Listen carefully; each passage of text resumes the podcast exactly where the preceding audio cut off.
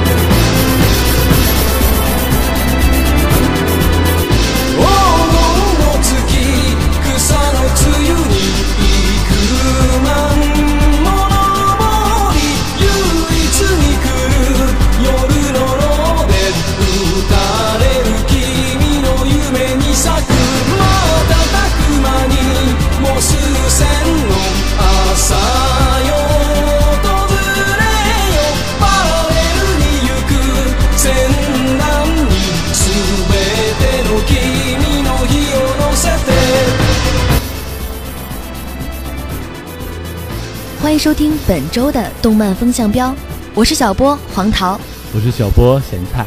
哎，那咸菜，你知道今天是什么日子吗？今天你考我呀？今天当然是立冬了。今天现在已经是离开了我们的秋天，对，已经立冬了。那你们那儿立冬有什么习俗吗？我是一个北方人，立冬当然是吃饺子了。然后我今天还查了一下子，发现南方的话是吃羊肉。这样的，我也是北方人，但是我们那里好像讲究的是。冬至才吃饺子，那今天也算是知道了，原来立冬也要吃饺子。对，我决定把南北方的习俗结合一下子，今天晚上去吃羊肉饺，就是为你自己吃找理由，对吧？嗯嗯，好的。那么我们上一期为大家带来了西田守的名作《穿越时空的少女》，那么本期就想为大家讲一下金敏的著名的动画电影《千年女优》。千年女优是日本青壮派动画名家金敏的第二部动画作品。本片于二零零二年九月公映，曾多次获得国际上知名奖项。风靡一生的女明星藤原千代子，三十年前当红之际，突然从银幕销声匿迹。三十年后，千代子的影迷费尽千辛万苦，终于在人烟稀少的寂静山庄中，找到了隐居数十年的她。并且还上了一把千代子当年不慎遗失的神秘钥匙，这把神秘钥匙宛若开启了记忆之门，引领千代子滑入回忆的大海，挖掘出一段他不为人知的爱情故事。那故事好像是从千代子辉煌年代的河流溢出，一路流向他无数电影与映画汇集而成的海洋，也像从遥远战国时代奔驰而来。在闯进无边无际的时空未来，《千年女优》中的藤原千代子，将不求回报的爱演绎得更加纯粹和浓烈。她穷尽一生追求的并不是一个人，她追求的是爱情的本身。正如她喜欢的莲花的花语纯真一般，真正这种对爱情纯粹的追求，才是让她永葆心灵的纯洁。她没有坐在那里，悲泣地等待着爱情的降临，她勇敢地飞奔出去。永不停息的追求，他能掌控那变化不息的爱情，付出持久的热情，远比那些享受爱情带来的甘甜富足的人更加充满生命的力量。正如安妮·莫洛·林德伯格写到的那样，爱是一种力量，它并非结果，而是原因。嗯，说到这个千代子一生所追求的是爱情的本身，那让黄桃想起了在。高中时期读的一本书，就是，嗯，茨威格的一个陌生女人的来信，不知道咸菜有听说过吗？我好像是听说过，但是肯定是没有读过的。对，那本书里面有一句话让我一直记忆犹新：爱是两个人的事情，我爱你，与爱有关，与你无关。就是说那种，我记得总是说我爱你是我的事情，就是说哪怕你不同意，我也要爱你这样。嗯，其实是这样，就是在那本书里面，他其实是以就是一直在一生追寻他的一个陌生女人，他到最后还不知道那个女人到底是谁，只是看到了那个女人的丈夫递给了他的一封信，一个回忆录一样的东西，然后他才知道，原来他的一生就被这样一个陌生的女人一直深深的爱着，但是他在不知道的情况下还伤害过她。然后那个女人最后就写到，就说：“我爱你，爱是我自己一个人的事情，跟你无关，只是跟爱有关。就说我是爱你的，但是你不需要知道我爱你。”哦，感觉也有点那种说我爱你，呃，最后我爱的其实不只是你，更是那个就是追逐爱情的那个自己。呃，就像这个，我们这个千年女优最后的结尾不是说吗？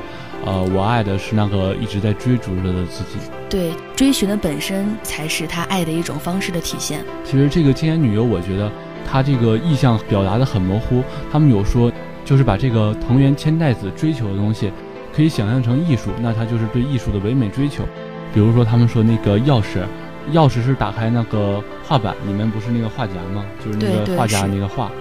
呃，就代表着是艺术，所以说他们有说这个东西是在一直追求艺术的那个永恒的美，然后还有说是最正常看就是追求的是爱情，然后还有一种是说表达了那个作者自己就是金敏他自己对于动画这样一个理想的一个追求。嗯，那咸菜讲的还是比较深入的一些含义。那我所看到的，就是藤原千代子他自己对心中那个都没有记住他长相的那个男子的一种一生的追求。其实到最后的话，我就觉得他所追求的就是自己追逐的那个过程。对，然后我还觉得哪儿呢？就是这个藤原千代子就是在追寻过程中，他就好像一直没有老一样。就是这个千年女优这个题目，不只是指他这个电影从战国时代一直演到这个未来，跨越了千年。也是指他这个他在追求的过程中，让自己保持了近乎一种永恒的一个状态。啊，你对那个女二还有印象吗？就是那个女二，你发现到后来，等到她和那个导演结婚，对她说我已经老了，他已经老了。你看那个藤原千代子，她就一点都没有变化。对对，她还在追寻着，她只要在追寻过程中，她就仿佛永远不会衰老一样。然后她说，最后我甚至老的已经没有力量再去恨你了。对，是这样。不过我其实除了这个角色以外，就是我们的主角，呃，还非常喜欢的是那个我们的社长。社长，对我也很喜欢。真的是千年忠粉。对他就是一直很喜欢藤原千代子，就是包括。嗯，就是从他所有的作品吧，就刚开始他的那个他那个帮手，对，就还不太理解他为什么他的社长这么执着的去追求追寻这个人。对，呃，当他们一起把这个就像采访这样的纪录片拍完了之后，也能理解他的社长都理解了。对他社长为什么一直会有这样一个执念？嗯，他这个社长，我记得最开始他就是为了这个藤原千代子才加入这个社的。呃，而且我觉得这个社长真的是。不像藤原千代子，他追求的是一个类似于虚无缥缈的一个东西，因为他跟那个男人从头到尾只有一面之缘。对，是都没有记清楚他的长相，已经完全的忘了。如果不是得到了这把钥匙，守了一个约定，就是说最开始说那个，呃，说明天我们再去看看那个最宝贵的东西是什么，然后后来又有了那封信，否则的话，就是说他整体都像一个虚幻的一个事情一样。对，但是社长他所追求的就是，对他就是他的忠实的影迷。社长追求的是一个具体的人，就是藤原千代子本身，他是一个真正追求爱情的一个人，或者是真正追求这个人。我感觉社长更像你说的那个一个陌生的女人来信，他就像那个女人，就是说我真的是默默无闻，一直一直，不管你怎么样，我都在保护你，爱着你。社长的话是因为他的影视作品，然后爱上他这个人，对吧？但是那本书的女主人公呢，是因为小时候我见到了茨威格，就是一个风流倜傥。年轻潇洒的一个年轻男士的一个形象，然后当时也是，因为他很有礼貌的跟他的一些对话，然后就喜欢上他，便开始了自己一生的追寻。说的也是，就是估计社长也是看到了那个藤原千代子在荧幕上那种完美的形象，然后他才会这样像一见钟情一样。而这个藤原千代子也是当年在最懵懂、最无知的时候遇到了那个我们的剑之君，也就是钥匙君。剑之在日语里是钥匙的意思。呃，我们的钥匙君。然后遇到了他之后，就是他的温柔的话语，几句话，然后就打开了这个心扉，然后再加上后来的变故，其实可能这个剑之君并不完美，但是在他这种追寻的过程中，反反复复的这种就是循环中，就把它变得愈加完美。其实说到底的话，最后他所追寻的那个人，就是他自己理想化的那个人。嗯，主要是当时正在处于千代子一个豆蔻年华的那个对对他那个时候非常小嘛，那个年龄时期，就刚好遇到了那么一个人。初恋的一个时期。对对，所以人都说初恋的影响是最大的嘛。对，所以说初恋就是让人就是一辈子很难忘记的一段感情。哎，我们是已经转到情感话题了吗？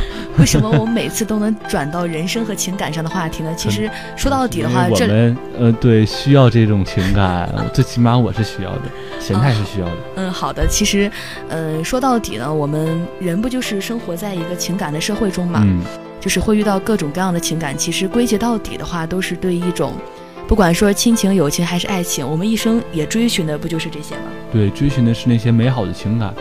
嗯，不管是怎么样吧。而藤原千代子呢，也是因为她勇敢地踏上了追爱的旅程，奔向命运，迅速后退的风景映衬着她飞驰滚烫的心，去往满洲，跑向北方，穿越时代。作为一名女优，她扮演过少女、公主、忍者、科学家，在参演的作品中，她永远都是那个不顾一切为爱而爱的女人。在锋芒的追爱的途中，他也会迷茫、恐惧、退缩。他总会看到那个手抚命运纺织的老人，诅咒着对他说：“你会永世的遭到爱恋之火的焚烧，我恨你，同时也爱着你。”每一次他放弃希望和追逐的时候，都能够看到那架命运之轮碾压过他的身体，编织着他不可预知也是无法改变的命运。在心中，他既恐惧着命运，又怀着渴望的心，张开双臂来拥抱着命运。并非是因为存在着所谓的幸福，而是在这命运让他发现，这个不停去爱、去追逐着自己，原来是如此的接近永恒。男人、女人、事业、渴求、妒忌，甚至时间，所有的这些看到他都会俯首称臣，因为爱可以征服一切。在这部影片中，金敏模糊了现实与幻想之间的界限。啊，还有回忆，就是过去与未来，还有现在之间，他把所有所有的界限都模糊过来了。这也是金敏作品的一大特点，也是他之所以可以成为在他短暂的一生之中，可以和大友克洋，还有宫崎骏这些动画名家可以相提并论的原因。那咸菜了解金敏这个呃动画导演吗？金敏大师作为导演，我还是非常喜欢他的，因为。他在一九九三年的时候担当过那个《啾啾的奇妙冒险》的原画，然后其中那个编剧啊、构成、演出还有不少部分他都有参与。我是非常喜欢《啾啾这个片的，所以说在很早之前有知道他，但是没有了解他这些电影。后来才知道他是可以和宫崎骏这些名家，就是大师相提并论的一个人。嗯，其实。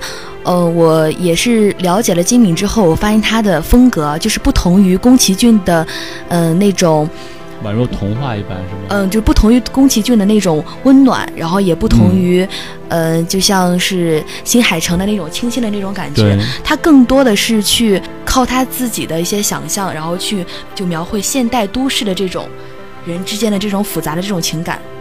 而且他这种做法，就是他他这个，呃，时间感的丧失，然后那个错视画法，外加上这个蒙太奇，就是说他这种很很具有除了除了他自己的风格，你看，比如说那个宫崎骏是自己的那种温暖风格，对，他只是那种故事性的风格。金敏不光是有故事性的个人风格，还有这种手法上的，他是一个把那个蒙太奇，也就是各种分镜、剪辑组合发挥到极致的一个导演。对，而且金敏的影片呢，多是以梦境为依托，然后就是把现实和他的幻想交织在一起的那种，呃，手法来完成一部电影的制作。那也是有很多就说《盗梦空间》啊，有在可能是抄袭金敏大师的这个红辣椒，虽然他导演本身是否定了这个。对否定他抄袭，但是我们 对，但是我们能看到的呢，就是，呃，虽然金敏大师现在已经不在了，并且他也不能算是高产的大师吧，但是他只有四部作品吧。对，但是他所留下来的这些动画电影呢，也都是给很多的，呃，外国的一些电影大咖，都是给了他们很多的启迪。嗯，为后世造成了很大的一个影响。对，是的。金敏大师一共。在他存留于人世啊短暂的四十七年当中，有着四部长篇电影和一部电视 TV 动画。分别是《喂马的布屋》《千年女优》《东京教父》《红辣椒》，还有一部 TV 动画《妄想代理人》。其实这算是一个比较低产的一个作者了，是吧？对，哎，对他还有一个遗作叫做《造梦机器》。对，未完结的那种，对吧？嗯，但是他有说，我在我看了那个金敏的遗书，对，还有他那个金敏的那个朋友的承诺，他那个朋友是《造梦机器》的导演，他们承诺说一定会把《造梦机器》这部那个动画电影做出来。对，那这么看来的话，也有就是七年了吧？对，现在已经有七年了，但是我我相信他不会跳票的，不至于。对，就像当时大鱼，你知道吗？啊，对，大鱼是十二年，是吧？对对对，所以说相信。就是喜欢金敏的各位听众朋友们，一定会等到他的。嗯，金敏的作品就像我们之前说的，他不满足一个这种曲折离奇的故事，像那个别的导演宫崎骏之类的，他们是有一个非常好的一个故事之后，再加上自己那种风格的作画，就可以完成这样一部影片。他还喜欢于表达出这种角色那种内心世界，还有他的强烈欲望，对。他的很多片子里呢，就是色彩啊很浓重啊，会表现出很强烈的那种欲望。嗯，让人看到的话会印象的非常深刻，就会觉得丝毫没有跟你以前看过的动画电影有重叠的感觉，就是一种全新的状态，然后进入你的眼帘。而且我觉得每一次看的话，呃，如果你之后不去看什么对像那种影评之类的，你每一次看都会有新的感受，每一个年龄段也会有一个新的感受。而且它每个分镜的信息量都非常之大，对，是每个影片呢都是非常的烧脑，然后都值得我们去几刷。嗯，那么今天的动漫风向标就到这里，要跟大家说再见了。那希望喜欢金米的各位听众朋友们多看看他的作品，也都是非常值得让人回味的。嗯，我是小波黄桃，我是小波咸菜，那我们下期见喽，下期见，拜拜。